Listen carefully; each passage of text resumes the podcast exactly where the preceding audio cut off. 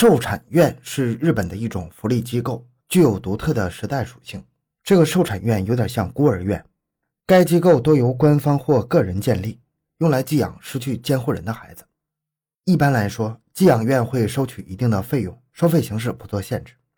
考虑到受产院具有积极的社会意义，日本政府往往会为受产院提供程度不等的补贴。因此，对于个人建立的受产院来说，在收费和补贴的双重作用下，一般可以获得丰厚盈利的。因为受产院可以为遭受意外的孩子提供一个庇护所，所以往往会披上一层神圣的外衣，被视作奉献为主的伟大机构。然而，阳光下往往隐藏罪恶。一九四八年一月十五日的东京柳町受产院恐怖事件，就揭露了院长夫妻恶魔般的可怕行径。回到现场，寻找真相。小东讲故事系列专辑由喜马拉雅独家播出。一九四八年冬天的一个傍晚，气温异常寒冷。街上几乎看不到一个行人，两名警察百无聊赖的巡逻，他们打心眼里觉得今夜不会有异常的情况发生。就在二人结束例行巡逻，即将返回警局之际，一个鬼鬼祟祟的男子拉着一辆平板车出现在二人的视野中。奇怪的是，他虽然行走的十分辛苦，却不去走有路灯的大路，反而捡些幽暗的小路行走。这种情况多多少少有些不合常理，让警察起了疑心。于是，两名警察便前去盘问他的身份。面对盘问，拉车男子显得较为紧张。他承认自己是处理尸体的人，车上的箱子装的都是横死的人，自己接受主家的委托，将尸体送去埋葬。这种情况在战后的日本并不少见。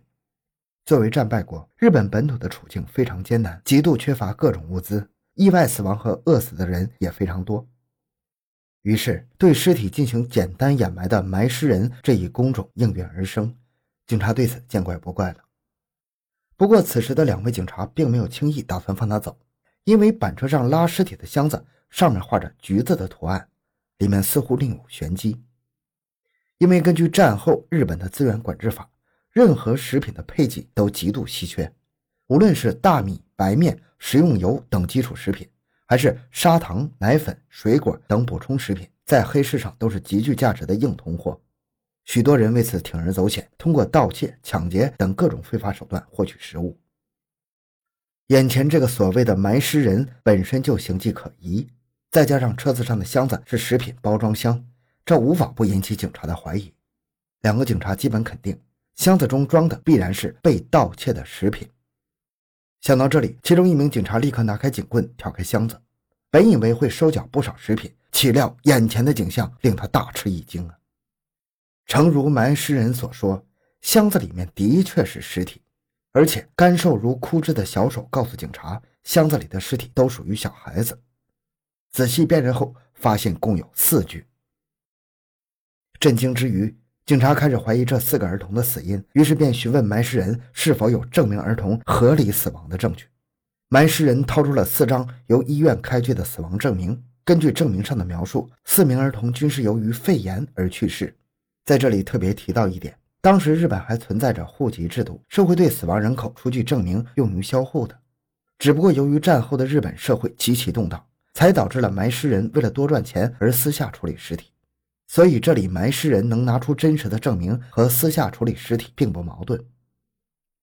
在看到证明之后，出于职业敏感，两名警察还是觉得有问题，于是他们询问孩子是来自哪里的。埋尸人回答说：“来自于柳町寿产院。”听到这个名字之后，两名警察非常震惊。要知道，受产院是养育孩子的场所。没能力养育孩子的穷人视其为希望的天堂，政府对其非常重视，所以在那里的孩子，无论是生活质量还是医疗条件，按理说都是至少在当时社会平均水平之上。可是再看眼前这四具尸体，不光是骨瘦如柴，似乎还没有得到及时的救治。儿童肺炎致死率本来就不高，但是面前这四具尸体说明什么？这和警察传统认知中的情况大相径庭。要知道，战后许多穷人无力给予孩子良好的生活环境，个位数的开销就能满足一家人的最低温饱。即便如此，不少夫妇还是会选择节衣缩食，省下至少五千日元，只为将孩子送到受产院，由受产院将孩子们抚养成人，给予他们更好的条件。持续的战争几乎掏空了日本的国力，而战争后期，日本为了增加兵源，又强行要求国民生育，在经济低迷、粮食欠收的恶劣环境下，普通民众的生活都难以为继。而国家禁令之下，民众又不能采取避孕措施，这就意味着，哪怕父母养不起孩子，也只能一个接一个的生。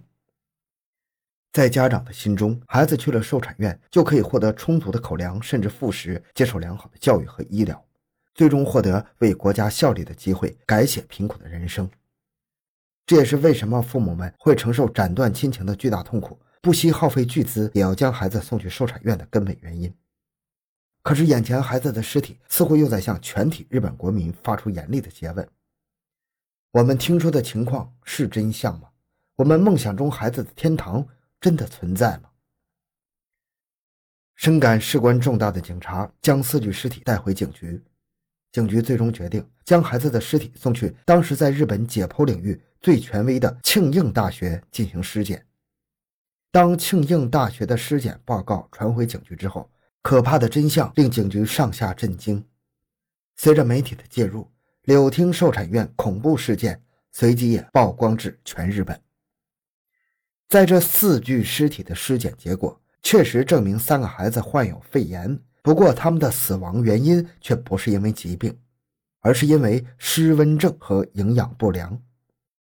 四具尸体的胃中几乎完全没有胃容物，皮下脂肪接近为零。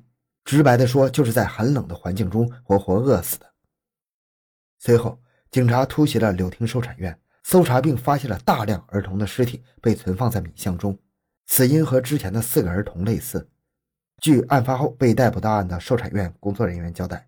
他们在院长石川夫妻的命令下，每天只给每个儿童喂食两勺奶粉和三勺糖。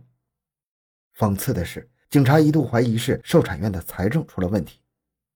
可是，在后续的搜查中，他们又在仓库中找到了二十三公斤大米、六公斤砂糖和超过八公斤的牛奶制品。从当时社会的人均食品分配来看，这批食品在当下绝对属于天文数字，完全可以供养整个受产院儿童很长一段时间。院长石川夫妻被逮捕之后，交代了他们的罪行。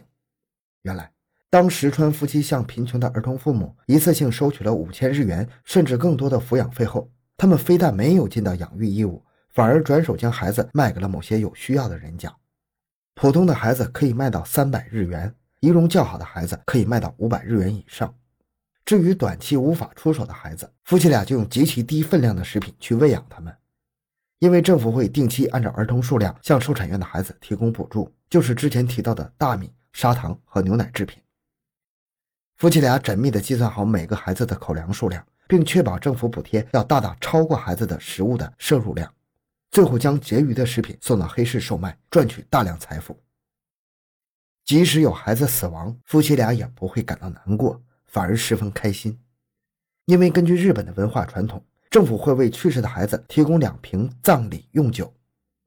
在物资短缺的时代，酒的价值要高于粮食数十倍，所以许多政权在战时或者战后会发布禁酒令。每当死亡一个孩子，石川夫妻就会自己独享一瓶祭祀酒，将剩下的一瓶酒送去黑市，以极高的价格售卖。这就可以解释为何他们不提高孩子的存活时间，去换取长期的政府补贴，因为儿童死亡后换取的价值可能更高。柳町受产院曾经确实做着抚养儿童的正经生意，所以才会凭借着1920年到1940年的良好口碑，每年接收到大量的寄养儿童。可是，当日本确定战败之后，大约是在1944年到1948年，夫妻俩便开始改变策略，利用寄养儿童敛财。在短短的四年间，就用这样残忍的手法，致死103名儿童，因饥饿而死。这里面死亡人数大约是八十五到一百六十九人之间。由于尸体无法找到，登记信息也很多是伪造的。日本警方推测，最有可能的非正常死亡人数是一百零三人。这对恶魔夫妇伏法后，曝光的真相震动了整个日本社会。无数深爱着自己孩子的父母开始重新审视受产院这种机构，政府也对受产院进行了更高程度的管控。反思后的日本政府调整了强迫国民生育的政策，允许妇女自由选择堕胎，这就十分有利于父母亲自抚养子女。好，今天内容就讲到这里。小东的微博账号主播小东讲故事，感谢关注，咱们下期再见。